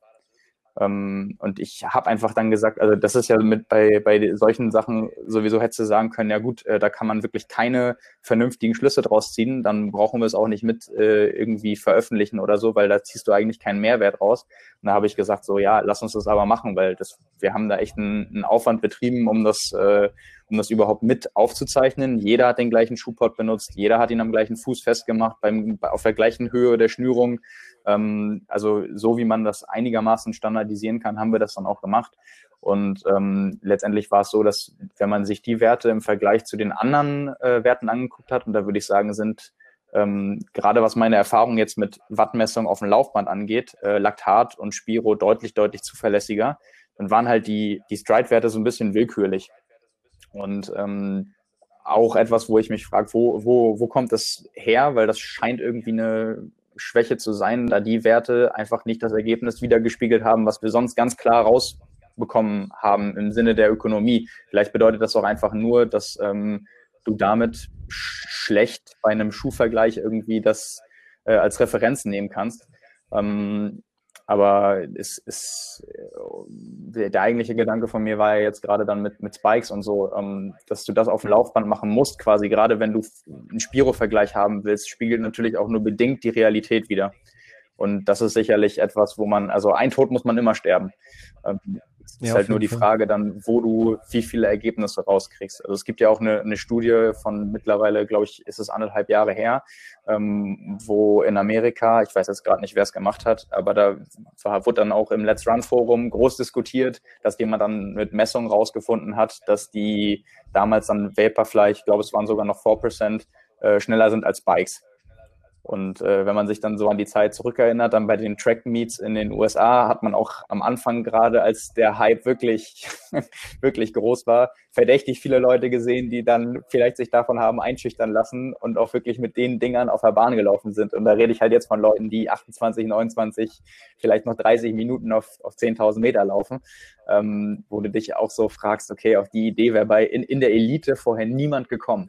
Dann ist halt aber auch immer die Frage, wie misst du sowas? Ist das wirklich zuverlässig? Und äh, ja, das muss man für sich dann auch irgendwie immer bedingt rausfinden. Ja, glaube ich. Ich glaube aber, dass die Jungs, die das damals äh, probiert haben, einfach äh, so dieses Gerücht gehört haben und einfach wussten, ähm, wenn du irgendwie Waffengleichheit haben willst, musst du den Schuh laufen, auch wenn es eigentlich entgegen der Natur ist, äh, keine Spikes auf die Bahn anzuziehen, aber so dieses, dieses Grundgefühl, zumindest habe ich jetzt äh, die gleiche Waffe am Fuß war wahrscheinlich einfach der ausschlaggebende Punkt. Ja, das ist ja auch etwas, was mich, äh, nicht nur weil ich in dem Gebiet jetzt ein bisschen tiefer drin bin als vorher, aber in, in Bezug auf das Schuhthema äh, mal mehr interessieren würde, wie viel von dem ganzen, von der ganzen Verbesserung durch die Schuhe äh, wirklich Material und wie viel äh, da psychologisch ist. Also, weil einfach so dieses Wissen, das zu haben und das Einreden, dass es so gut funktioniert, ähm, natürlich ist es unrealistisch, das irgendwie rauszufinden, aber die Aufteilung, wie viel jetzt was bringt und wie viel einfach nur die, die Zuversicht und das Selbstvertrauen ausmacht und ja auch generell ausmachen kann, das haben ja vermutlich äh, viele auch schon mal an sich selber feststellen können, ähm, was das bedeutet, wenn du vielleicht einfach mal mit einer veränderten Einstellung irgendwo reingehst, weil dein Training gut lief und du einfach mal einen, guten Tag und ein gutes Gefühl hast. Da kann halt das Mindset schon, also ja, der, der Glaube und Wille versetzt Berge. Das äh, stimmt halt dann manchmal im Sport. Das kommt dann aber auch nicht von, von irgendwo, sondern ähm, das ist dann halt auch begründbar. Und das ist etwas, was ich mich bei den Schuhen schon seit Jahren frage. Also wie viel macht es dann wirklich einen Unterschied, äh, wenn man halt sieht, andere Leute können mit anderen Schuhen auch immer noch schnell laufen und vielleicht werden sie mit äh, Carbon-Schuhen auch nochmal einen Ticken schneller, aber dieses Verrücktmachen, wenn du diesen Schuh beispielsweise nicht hättest, ähm, also, dass du dann schlechter abschneidest, wird, würde ich erstmal behaupten, bei vielen weniger daran liegen, dass sie auf einmal komplett ihre erarbeitete Form über Monate verlieren, sondern dass sie im Kopf her sich die anderen vermutlich so stark reden, ähm, dass sie einfach denken, sie haben das Ding schon verloren aufgrund der Materialwahl, bevor es überhaupt losgeht. Ja, auf jeden Fall. Also ich glaube, dass es im Negativen gesehen, dass du da schon dich eher blockieren kannst, wenn du weißt, okay, du hast jetzt unterlegenes Material, aber ich glaube, im Positiven kannst du nur so schnell, wie du wirklich kannst, weil zum Beispiel der Primoz Roglic dieses Jahr bei der Tour de France, ich glaube nicht, dass der Zweiter geworden ist, weil er weniger motiviert war als der Tadej Pogacar, sondern da war halt nachher irgendwann Schluss. Der hat es genauso gewollt, aber der war halt in dem Moment einfach nicht der Beste an dem Tag. Und ich glaube, dass du einfach, du kannst nur so schnell laufen, wie du laufen kannst. Also klar, so positive Beeinflussung spielt, denke ich, eine große Rolle. Aber ich glaube, dass es vielleicht ein bisschen zu hoch gehangen wird, was das Meinst angeht. du echt?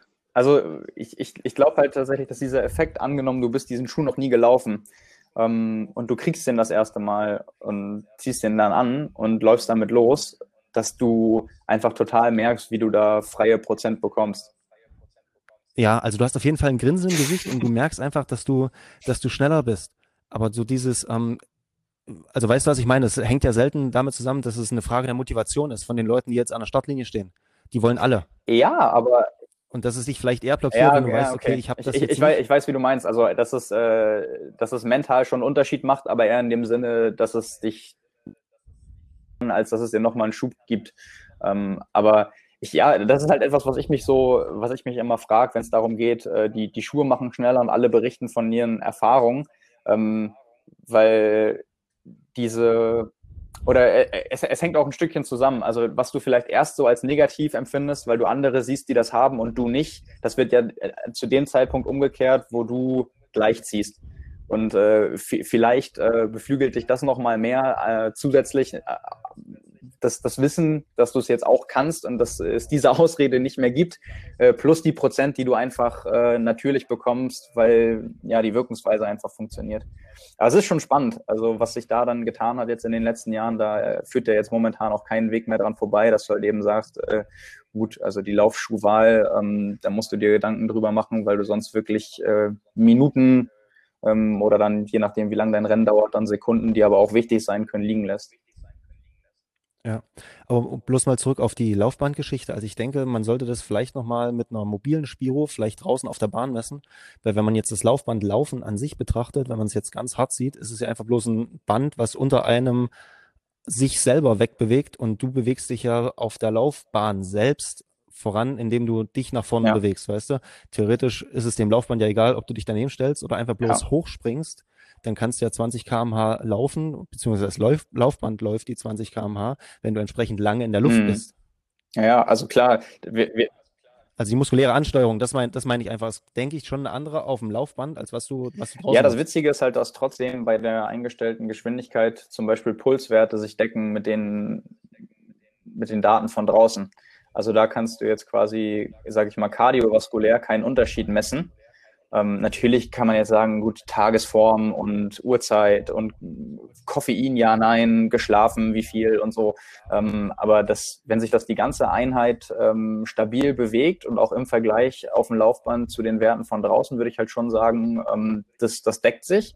Wenn sich das dann aber nicht in den Wattwerten widerspiegelt, frage ich mich halt, ähm, was da ausschlaggebend ist. Und ich so gut vorstellen, dass ähm, das ein Indikator dafür ist, dass man auch immer sagt, so auf dem Laufband ähm, hast du halt auch weniger Impact, ne? also orthopädische Entlastung, ähm, dass du da eben merkst, gut, äh, du, du kriegst dann da einen vergleichbaren Reiz irgendwie, aber was du schon sagst, muskuläre Ansteuerung ähm, und strukturelle Belastung insgesamt sind dann doch minimiert. Also wäre irgendwie schon Wahnsinn, wenn man das aus diesen Werten interpretieren könnte. Aber äh, das sind ja jetzt nur mögliche Erklärungen, ähm, dafür, dass die Werte zumindest jetzt bei, bei mir so sind. Funktioniert denn dein Stride wieder? Ich hatte ja, oder wir hatten auch mal kurz, ganz kurz geschrieben, dass ich hatte nach der letzten äh, Aufladung, wenn der Akku leer war, so ein bisschen zumindest mit der Geschwindigkeits- und Distanzmessung so seine Probleme. Ähm, wie ist es denn bei dir? Hat sich das behoben? Weil du nutzt den ja inzwischen auch äh, regelmäßig auf dem Laufband. Ja, ich hatte oder? auch nie ein Problem mit der Messung. Äh, der hat einfach irgendwann die Daten nicht mehr übertragen. Also ich habe während der Einheit konnte ich darauf gucken und habe auch ganz normal meine Daten gesehen und wenn ich die Einheit dann abgespeichert habe, äh, dann hat er die nicht mehr hochgeladen. Ich habe das Ganze dann einfach äh, komplett einmal überall entkoppelt, habe dann Hard Reset gemacht, ähm, habe es dann wieder bei allen Plattformen und Uhren und so weiter hinzugefügt und dann ging es auch ganz normal wie vorher wieder. Ähm, aber so mit der Messung als solcher hatte ich eigentlich noch keine Probleme. Also bei mir mit der, mit der Distanzmessung, das war das Einzige, was nicht hingehauen hat. Sonst wurde der auch schon mehrfach getestet, dass der teilweise besser mhm. ist als ein GPS. Gerade wenn das GPS-Signal ein bisschen hängt, entweder durch Bäume oder hohe Gebäude. Da ist der schon sehr, sehr zuverlässig gewesen. Aber bei mir war es dann so, dass auf den Hausstrecken, und ich meine, da braucht man ja eigentlich keine GPS-Uhr, wenn man genau weiß, an welchem ja. Baum welcher äh, Meterzahl ist da war ich dann ein bisschen schockiert, als der ganz andere Distanzmessungen ausgespuckt hat. Und das ist dann so, da kriegst du nach drei Kilometern echt einen Föhn, wenn das äh, irgendwo anders piepst und äh, sich meldet, als wie es ja. eigentlich sein sollte. Aber die Wattwerte an sich, die haben trotzdem gestimmt. Das ist aber auch komisch irgendwie. Hast du das, hat sich das wieder behoben irgendwie oder noch nicht? Ich habe ihn heute wieder am, äh, an der Ladestation und will dann mal, mal gucken, ob ich wirklich ein Hard Reset machen muss. Also nur, nur ein Soft Reset hat nicht ausgereicht. Ähm, ganz, ganz komisch. Ich habe auch mit denen hin und her geschrieben und die wussten auch nicht so richtig mir zu helfen und kann sein, dass mir jetzt bloß noch dieses Hard Reset bleibt. Ja, aber ich meine, gibt es einen Grund, warum du dich so dagegen sträubst? Also es klingt jetzt ein bisschen so, als äh, der, der, der ich wollte nein, ich wollte erstmal äh, einfach den Akku leer laufen, ob sich das irgendwie behoben hat und ich habe dann einfach die Distanzmessung wieder über GPS laufen lassen und habe quasi bloß äh, die Wattwerte im Hintergrund mitlaufen lassen und will jetzt einfach gucken, wie sich das so die nächsten Tage verhält und äh, ja, einfach mal ja. schauen. Ja gut, im schlimmsten Fall ist halt irgendein Sensor kaputt, ne, da drin. Also das, nee, das wäre halt nicht so geil. So geil. ja, aber ich will es nicht ausschließen. Aber wie gesagt, es war halt bloß nach der letzten Ladung und ähm, ich kann es mir nicht so richtig vorstellen, dass wirklich was kaputt ist. Ich denke, das ist, äh, da hängt irgendwo vielleicht irgendein Byte schief. Aber du, die, du würdest schon sagen, dass die Wattwerte als solche so sind wie vorher? Ja, das auf jeden Fall. Also da würde ich, äh, also meine Hand nicht unbedingt ins Feuer legen, wie man so schön sagt. Aber ich bin da ziemlich sicher, dass so die, die Wattwerte und das, was ausgespuckt wird, nach wie vor stimmt. Also weil das jetzt auch, wenn ich es im Verhältnis setze zur GPS-Distanzmessung, äh, weil wie gesagt, da kenne ich ja die Hausstrecke sozusagen und wenn ich das äh, bei entsprechenden Bedingungen und alles sowas lauf, bin ich da schon sehr, sehr sicher, dass die, dass die Wattwerte funktionieren. Okay, aber das ähm, widerspricht so ein bisschen dem, was ich von der Funktionsweise des Sensors weiß eigentlich.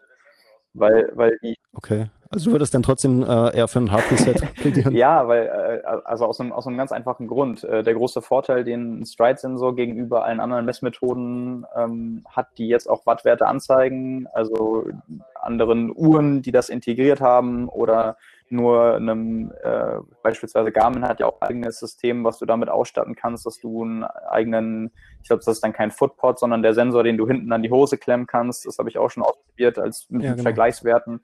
Ähm, da bin ich dann Stride, äh, die Polar und äh, Garmin inklusive den Pod gelaufen. Ähm, ist halt eben das Stride im Vergleich zu allen anderen Messmethoden wirklich misst und daraus dann letztendlich doch einen Wattwert berechnet. Also es ist ja nicht der Kraftaufwand, der gemessen wird, sondern es ist ja nach wie vor eine Berechnung, aber aufgrund der eigenen Messung des Sensors. Während du es bei den Uhren, ähm, und der Trend geht ja jetzt noch weiter, also je mehr Uhren rauskommen werden, desto mehr wird es, verm vermute ich, auch Standard werden, dass diese Funktion mit angeboten wird. Da ist halt die große Schwäche, dass das Prinzip, ich will jetzt nicht sagen das gleiche ist, aber auf jeden Fall ähnlich, aber das als ähm, Berechnungsbasis das GPS-Signal dient.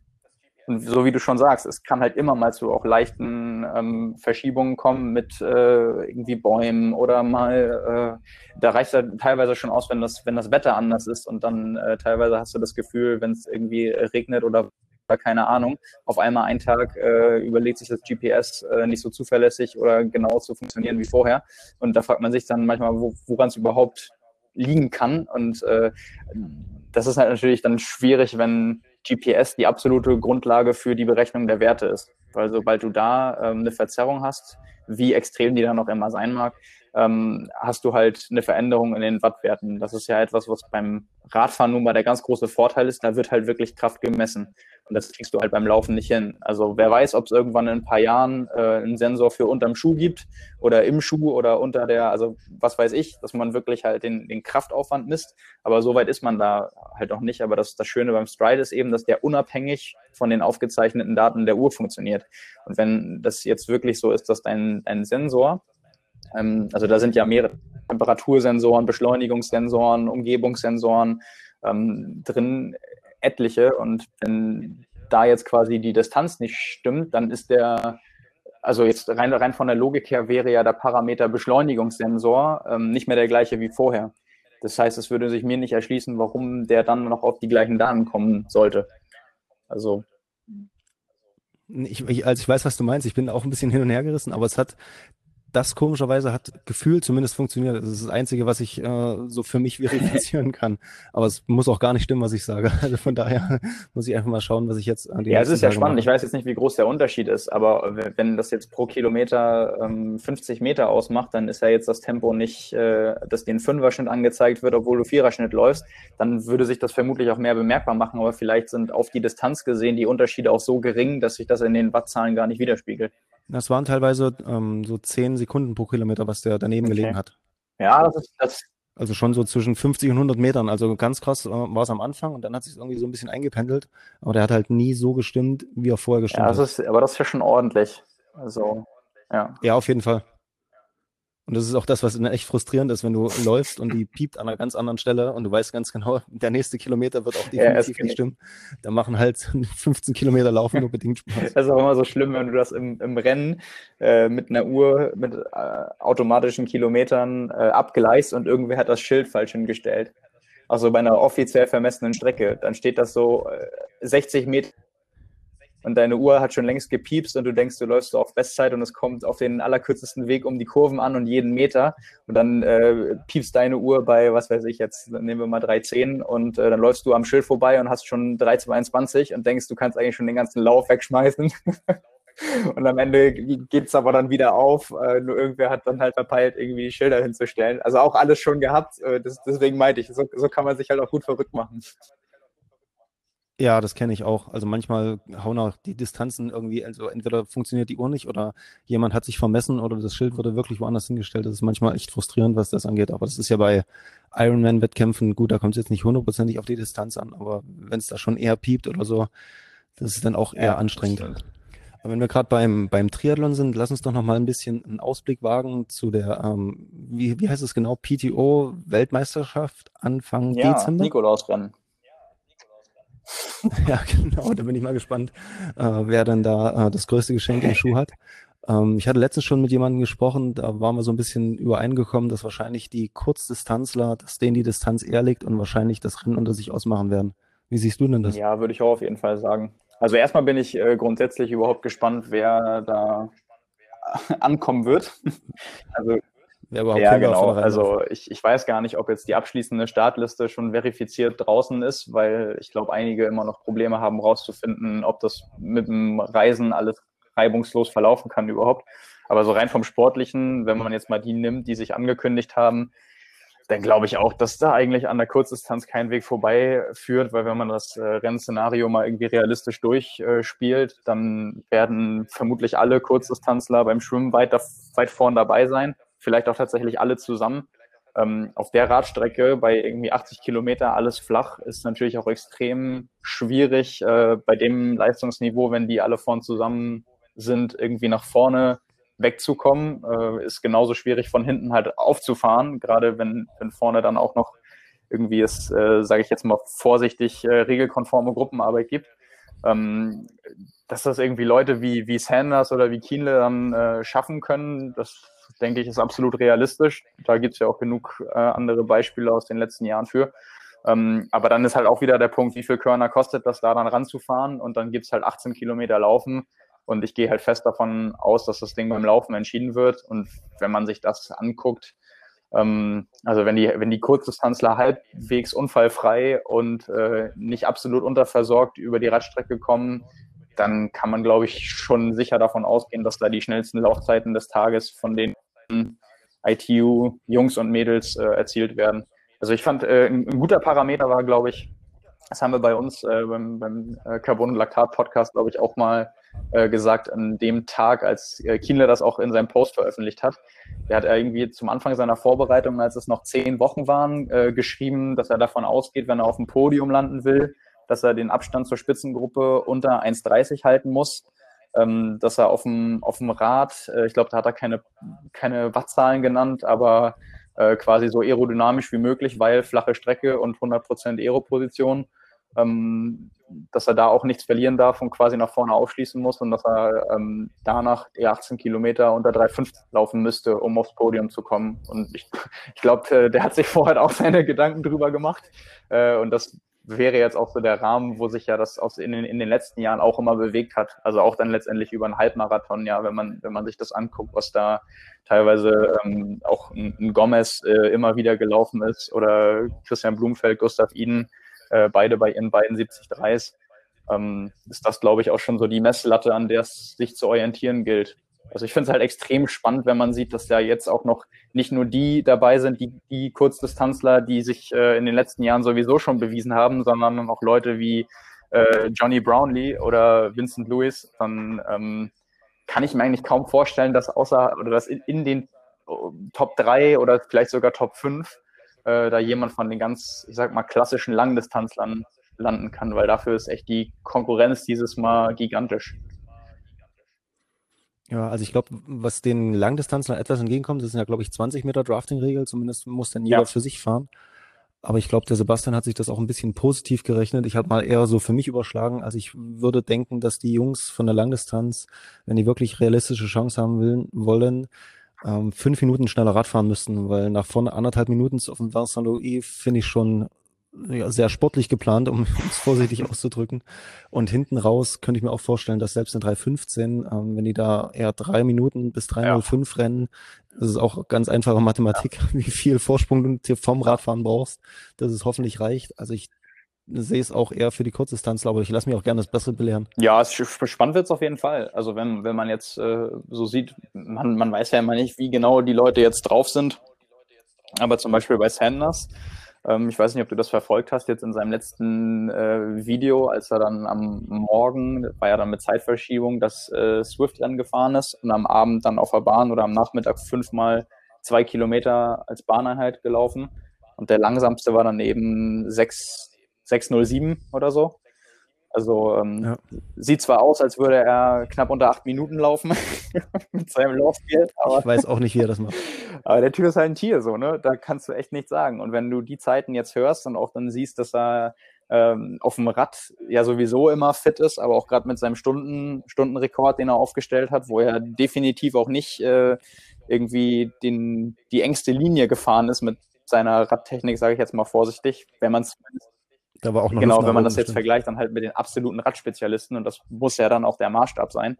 Ähm, da, aber rein von der Leistung her, ähm, glaube ich, kann ihm da kaum einer irgendwie zumindest was vormachen auf dem Rad und auch beim, beim Laufen scheint er ja gerade extrem fit zu sein. Also wenn du nach sechs Wochen Vorbereitung von einer, was war es dann, 1541 in die 1430er läufst auf 5000, ähm, dann ist das schon wirklich ein, ein guter Indikator für, äh, ja, für sehr viel Fitness für so ein Format. Äh, aber gut, wenn halt beim Laufen, äh, beim, beim Schwimmen meinetwegen, ich sag mal, drei Minuten oder dreieinhalb Minuten bekommst, ist quasi das Rennen vorbei.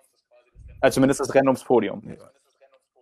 Ja, das sehe ich auch so. Also ich glaube, da kannst du dich noch so lang machen. Ich meine, die Jungs vorne ja, die werden nicht auf die warten. Das glaube ich auch nicht. Also da, äh, ich, ich finde es halt, ähm, also das steht für mich auch mehr oder weniger außer Frage, dass jetzt so der, der Sieg, wenn es jetzt wirklich darum geht, unter, unter denen weggeht, wenn es jetzt darum geht, ähm, wie, äh, sage ich mal, die Top 10 oder Top 20 aussehen, was ja auch immer noch für alle aus mehreren Gründen relevant sein wird, äh, weil es da eben ja auch um, um sehr viel Geld geht und auch um so viel Aufmerksamkeit aus sportlicher Perspektive, wie es sie dieses Jahr nirgends logischerweise gegeben hat, ähm, dann ist das schon echt wieder ein anderes, also eine andere Frage. Das wird, glaube ich, extrem spannend bei der Leistungsdichte.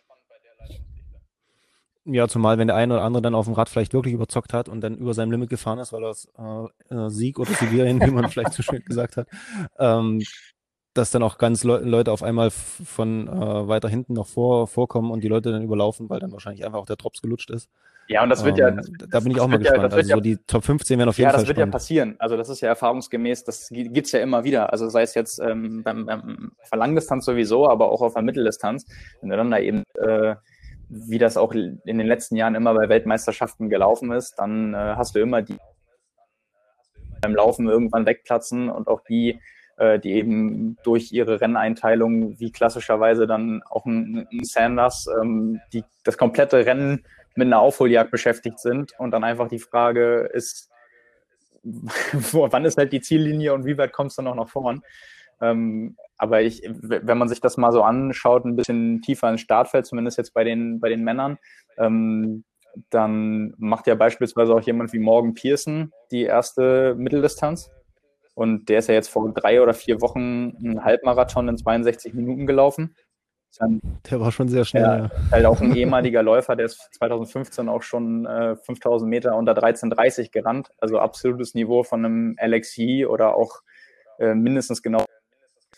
Aber wenn du halt eben siehst, äh, wie der im Vergleich zu den anderen äh, auf dem Zeitfahrrad sitzt, was er bis vor vier Wochen noch gar nicht, glaube ich, zu Hause stehen hatte, dann ist auch fest davon selbst wenn der vorne beim Schwimmen mitkommt, da glaube ich, das ist eher so ein Kandidat, der wird dann sich auch ganz schön mal umschauen, äh, was die Leute da in der Lage sind, auf dem Zeitfahrrad auch für, für, für Leistung zu bringen über, über zwei Stunden oder knapp weniger als zwei Stunden.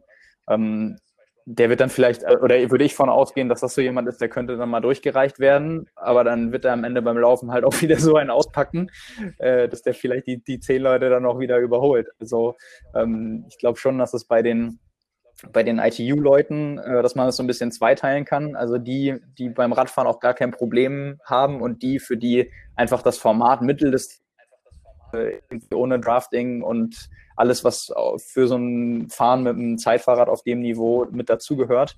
Äh, das ist einfach komplett ja, Neuland und wird die auch ein bisschen überraschen.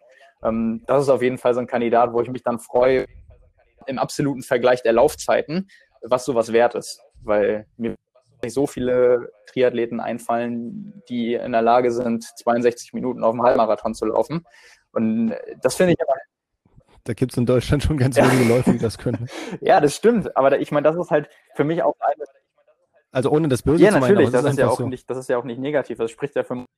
Also das ist ja auch, also auch wirklich jemand, ich weiß nicht, ähm, das muss man sich ja nicht so vorstellen, als wenn das jetzt irgendwie die, die Norm ist auf dem Niveau. Deswegen meinte ich gerade, also selbst wenn du fünf Kilometer so schnell laufen kannst wie einige von den ITU-Leuten, also unter 14 Minuten, nicht gleich, dass du das alles so transferieren kannst über, über das äh, über die Distanzen. Und wenn du halt da jemanden hast, der über zehn Jahre das auf einem so hohen Niveau gemacht hat und dann auch die, die Lebenskilometer hat, finde ich es aber dann immer spannend zu sehen, ähm, wie übertragbar sowas ist. Also einmal von der Kurzdistanz auf die Mittel, aber auch eben von der reinen Laufleistungsfähigkeit auf die Triathlon-Laufleistungsfähigkeit, weil da hat man ja über die Jahre auch immer wieder gesehen, dass es da so große Unterschiede geben kann.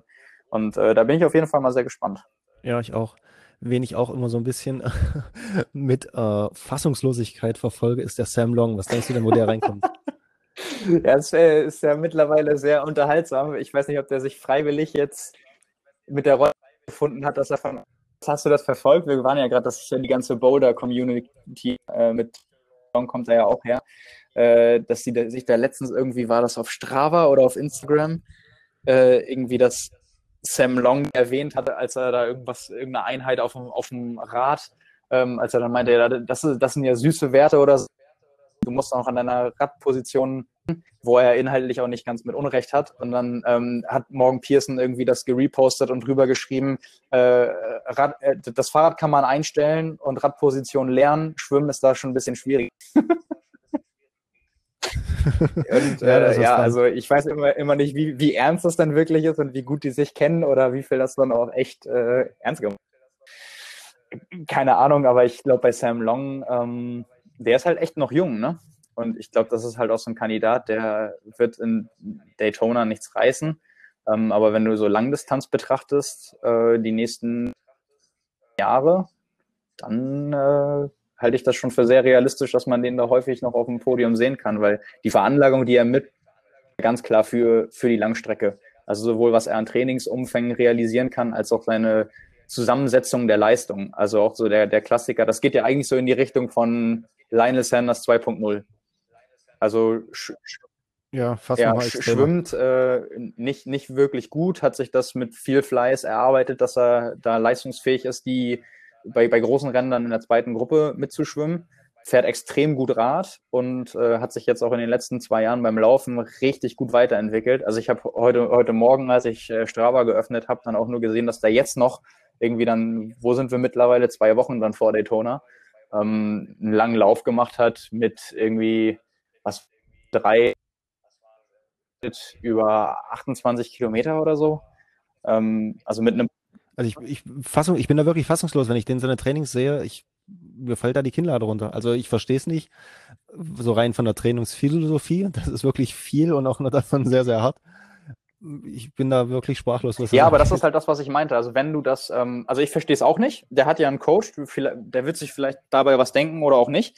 Ähm, aber wenn du das realisieren kannst und auch also seine, sein Trainingsumfang und seine Trainingsqualität zeigen ja auf jeden Fall, was für eine potenzielle Leistungsfähigkeit er insbesondere für die Langdistanz hat. Und ich glaube, auf jeden Fall. Also das Ergebnis. Ja, und ich glaube, da muss man ihn auch absolut einordnen. Und wenn man das halt in Kombination setzt damit, also ich glaube, der ist ein Jahrgang älter als ich oder zwei. Also der ist auch, auch gerade mal Mitte 20 ähm, dann braucht man für ihn eigentlich nur hoffen, dass er dann dabei weiterhin gesund bleibt, weil ähm, ja, für, für, für die, seine Ironman-Karriere ähm, kommt der Rest dann von alleine. Also da würde ich dann schon von ausgehen. Auf jeden Fall. Ich glaube, das ist auch der Unterschied äh, oder die äh, sinn, äh, sinnvollste und schlauste Entscheidung von Lionel war zum Beispiel äh, im letzten Jahr wieder den Coach zu nehmen, der ihn äh, erfolgreich gemacht hat und nicht irgendwie so selber Trial and Error zu betreiben. Ja, und ich glaube auch, dass äh, ihm damals die Entscheidung gut getan hat, zu sagen, er macht keine 73 WM mehr, solange er im Schwimmen nicht ansatzweise konkurrenzfähig ist. Ähm, gut, das hat er dann äh, irgendwann dann auch wieder, wollte aber einfach so der, der Ansatz, um sich zu, für die Ziele, die man hat, zu einem kompletteren und besseren Athleten zu machen, war halt nur konsequent. Weil wenn man halt eben weiß, äh, und du bist da ja viel, viel tiefer drin, du kannst es ja vermutlich sogar aus eigener Erfahrung einordnen, äh, was da alles mit dranhängt, auch für Sponsoren und Aufmerksamkeit, dass du halt an der WM teilnimmst, wo du dann auch gute Chancen hast, äh, dass über dich gesprochen wird, als der irgendwie, meinte ich ja vorhin schon, mit Aufholjagd und der von hinten das ganze Feld nochmal aufrollt. Ähm, wenn du halt freiwillig darauf verzichtest, weil du sagst, ja gut, dann werde ich halt Sechster, ich möchte aber gewinnen und das schaffe ich nicht, solange ich nicht besser schwimmen kann, ähm, ist das eine harte, aber sehr konsequente Herangehensweise, was äh, ich extrem witzig fand äh, ist ja eben, dass Lionel Sanders diese Einstellung die letzten Jahre hatte und meinte, äh, ja, also solange er quasi in Kona nicht erste Schwimmgruppe macht, kann er das auch eigentlich gleich sein lassen. Und dann habe ich ja irgendwie für, für ein Interview über eine Stunde mit seinem Coach ähm, telefoniert und gesprochen. Das war wirklich sehr, sehr interessant. Das ist auch ein extrem netter und extrem kompetenter Typ. Und dann habe ich ihm diese Frage gestellt und ihm gesagt, ja, so Lionel und mit dem Schwimmen und so weiter. Und dann äh, war halt direkt seine Aussage, ja gut, das ist vielleicht Lionels Plan. Lionel wird nie in eine erste Schwimmgruppe kommen auf Hawaii. Und da dachte ich so, ja gut, da scheint äh, der Coach den Athleten auf jeden Fall bei seinem Vorhaben zu unterstützen. so soll das sein. die müssen an ihrer Kommunikation etwas arbeiten. Und so, also so unterschiedlich kann das dann halt auch sein. So, äh, Lionel Sanders ist ja auch nun mal der Typ mit der Brechstange, der dann sagt, äh, ja, also so sein und sich das den Kopf setzt und der sich darüber wahrscheinlich auch extrem gut motivieren kann. Aber wenn man das Ganze realistisch betrachtet, äh, dann ist das auch ein sehr, sehr schwieriges Vorhaben. Aber da bin ich dann halt auch eben gespannt. Einmal bei, bei ihm, dass ihn das ja so ein bisschen auch mehr Richtung Langdistanz getrieben hat.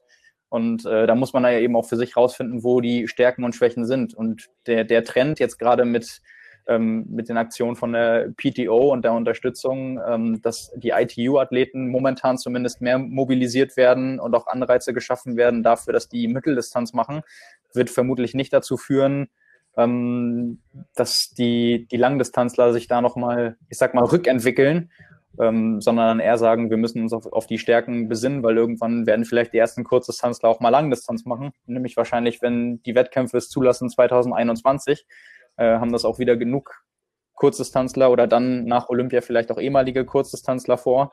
Und äh, dann bin ich mal gespannt, wann die Welle so überschwappt, dass die jetzt nicht nur die, die Mitteldistanz quasi, sondern dann auch mal beweisen, dass man äh, von der Kurzdistanz äh, auf der Langdistanz alles, alles einreißen kann und nicht an Frodeno heißt.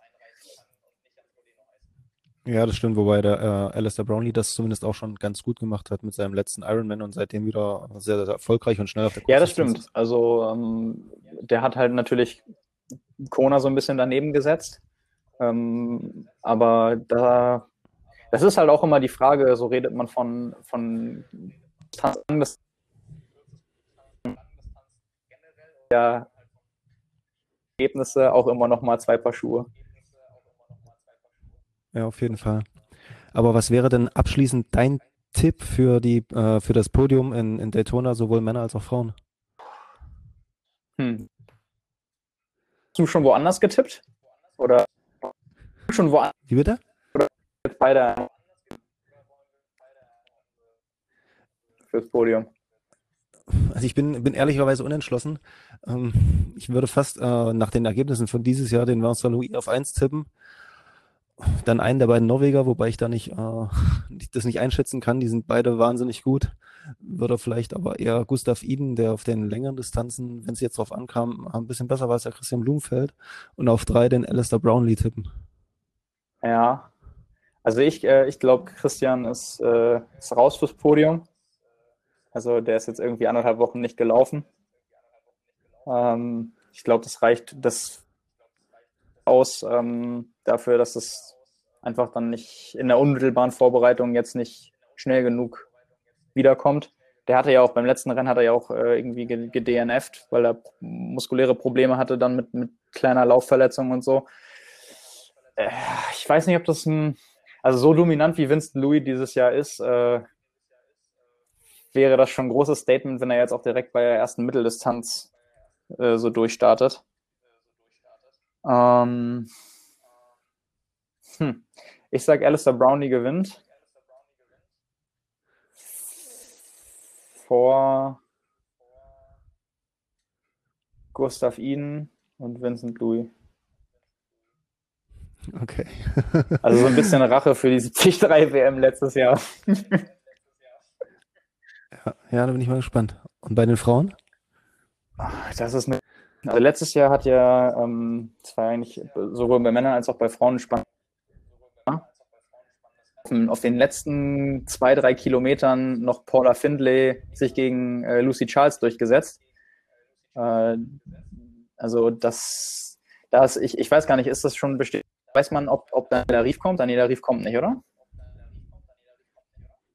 Da bin ich auch überfragt, keine Ahnung. Da bin ich mir nämlich, äh, oder war mein jetziger Stand, dass sie, dass sie nicht startet. Das hätte natürlich Einfluss auf meinen Tipp. Na gut, aber beim letzten Mal hast du dich auch vertippt, ja, das was Kona anging. Das stimmt. Ähm ja, gut. Da habe ich, mit dem Ausgang habe ich, also das ja, das auf jeden Fall. Aber die nächste sichere Sportwette war ja dieses Jahr Eliud Kipchoge. Also jede Serie hält nur so lange, bis sie reißt. Ja, das, ja, das sind, das ist wahr. Äh, ja, das, also das, das waren ja wirklich in den letzten fünf Jahren die beiden allersichersten Wetten. Also Daniela Rief gewinnt jede Langdistanz, bei der sie startet und Kipchoge jeden Marathon. Da, da konnte Fall. ja eigentlich gar nicht schief gehen. Und alle die, die dann zu dem Zeitpunkt ihr Geld darauf gesetzt haben, weil sie dachten, jetzt äh, haben sich schon so oft, dass es auch diesmal nicht anders sein kann und dann gescheitert sind. Für die tut es mir sehr leid, aber irgendwann kommt dieser Tag immer. Es sei denn, du trittst rechtzeitig zurück. Ähm, ja, gute Frage. Hm. Also ich würde zwei deutsche Mädels Ehrlich? aufs Podium tippen. Ich würde aber sagen, dass die Lucy Charles Barkley gewinnt vor Laura Philipp und Anna Haug. Boah, das ist echt schwierig bei den Frauen. Ja, ja, wir dann ja, auch. Stimmt. Ja, komm, ein bisschen, äh, bisschen Optimismus. Dann sage ich, äh, Laura Philipp gewinnt. Mm, vor Paula Findlay und Anna Haug. Da sind wir gespannt, mal schauen. Ja, ich bin, ich bin sowieso schon auf die ganze Umsetzung ähm, mit allem drum und dran, also auch Übertragung und äh, Gesamtpaket und auch was dann die Athleten ganzen drumherum mit Reisen und äh, wie das vor Ort gehandhabt wird, weil da bin ich auch, da habe ich auch überhaupt gar keine Einblicke, was die Auflagen angeht und die Sondergenehmigung oder halt auch nicht für solche Events. Ähm, das ist ja gerade auf, auf der Welt überall komplett anders. Also jetzt kurz davor, ähm, das bis Weihnachten noch äh, so durchzumachen und in Australien sitzen 52.000 Leute im Rugby-Stadion. Also ist schon irgendwie äh, sehr spannend gerade und man verliert komplett den Überblick, was gerade wo, wie passiert. Ja, das stimmt leider. Aber mal schauen. Was ich mir noch vorhin überlegt hatte, was vielleicht auch ganz, ähm, ganz spannend wäre, weißt du, wie groß die Runde ist äh, im ovalen nee. Daytona? Bin ich mir nicht sicher. Weil ich hatte mir überlegt, vielleicht äh, würde es ja für zusätzlich Spannung sorgen, wenn die Leute, die überrundet wären, dann raus sind einfach. ja, ist, ja. Also wenn die Runde nicht groß ist, selbst wenn es vielleicht fünf Kilometer sind, bei der Geschwindigkeit auf dem Fahrrad, müssten sich die einen oder anderen schon ganz schön strecken, um beim Schwimmen nicht komplett sofort raus zu sein. ja, gut, das stimmt natürlich. Das hätte dann auch noch, noch mehr Kurzdistanzcharakter. Da ist es ja auch so. Mit, mit Lab raus. Ähm, ja, warum nicht? Also ich glaube, vor zwei Jahren, beim ersten Jahr Daytona, wurde da nicht sogar die Strecke verkürzt und sind da auch die Profis nicht nur im Kreis gefahren, ja. Also ich weiß ja, genau. auch nicht, wie lang da die Strecke jeweils ist, aber kann man sich vielleicht mal vormerken. Das ist auch so cool. Ich weiß nicht, das Video für so Ausscheidungsrennen auf der Bahn beim Laufen. Eine Meile als Ausscheidungsrennen und immer der, der als letztes jeweils die 400-Meter-Marke pro Runde überquert, ist raus. Das sorgt natürlich für einen ganz anderen, ja, das sorgt das natürlich für einen ganz anderen Charakter von Rennen. Am Ende ist es halt ein, ein Duell dann, äh, je nachdem, mit wie vielen Leuten du startest. Aber in dem Fall war es dann vier. Wenn du das noch nicht gesehen hast oder auch irgendwie andere, die das, die das gerade hören, ähm, so wirklich sehr, sehr unterhaltsam. Also das sollte man mit aufnehmen für irgendwie größere Meisterschaften. Das ist wahnsinnig cool. Da spart man sich auch eine Rechnerei im Ziel, dann einfach, wenn es äh, in äh, in den Heats jeweils, wenn du gar nicht rechnen musst, du musst irgendwie viert schnellster aus deinem B Vorlauf werden, du bist einfach raus. Ja, vor allem, das ist, ich, ich habe auch schon währenddessen so überlegt, gibt es Athleten gerade, die das einfach, für die einfach nichts ändern müssten? Also die einfach komplett von vorn äh, ihr Ding durchziehen könnten. Und eigentlich ist es ja so, nee, gibt es nicht. Weil 400 Meter kann, könnte theoretisch als der Schnitt von der schnellsten Gesamtzeit immer jemand da schneller laufen. Und das sorgt halt natürlich dafür, dass total locker angefangen wird und dass dann das einen 100 Meter Endsprint gibt um die Ausscheidung und du dann mit irgendwann spätestens nach der zweiten Runde so viel Laktat in den Beinen nach den Zwischensprints bei der eh schon hohen Geschwindigkeit, äh, da dann dich erstmal erholst und die dann da quasi auf der Stelle erstmal joggen für ein paar Meter äh, und dann wieder Fahrt aufnehmen. Also super cool. Vielen, vielen Dank, Simon, dass du dir die Zeit genommen hast. Ich fand es ja ausschlussreich. Ich bin mal gespannt, was mein Stride sagt. Ich würde dich das einfach wissen lassen und mal schauen. Und äh, ja, vielen Dank. Ja, danke dir. Hat Spaß gemacht. Dann schauen wir mal, wer von uns äh, recht hat. Und wenn wir uns bei irgendeinem Wettkampf dann äh, nächste Saison mal wiedersehen, äh, gibt der eine dem anderen was aus. Ja, hoffentlich. Vielleicht äh, im allerbesten Fall ganz weit weg von hier. ja, da. Weil ich da deutlich mehr vor Arbeit vor mir habe als du. Ja, gut, das, das stimmt. Aber ja, würde würd mich freuen, wenn, äh, wenn das am Das wäre auf jeden Fall cool. Ja, aber du hast ja dann äh, mehr Termine als ich wahrscheinlich, äh, wenn du an die Räder noch laufen gehen müsstest. Ja, ich habe ja, hab ja gesagt, äh, das, das mache ich definitiv nicht auf weil weder vor, weil im Gegensatz zu vielen anderen bin ich äh, nicht sechs Wochen vorher da. Das heißt, ja. äh, damit mache ich mir mehr kaputt, als ich da gewinne. ja, auf jeden Fall. Also das andere wäre auch Quatsch. Aber ich glaube, Chrissy Wellington ist ihr, äh, ihrer Zeit immer äh, am nächsten Tag trotzdem noch laufen gegangen. Das fand ich immer relativ beeindruckend. Oh Mann. Tja. Ja, weiß auch nicht, ob das sein muss. Aber egal. Um, um, um, die Konkurrenz schon mental fürs nächste Jahr zu schwächen. Wahrscheinlich, wahrscheinlich. Irgend sowas wird es gewesen sein. Okay.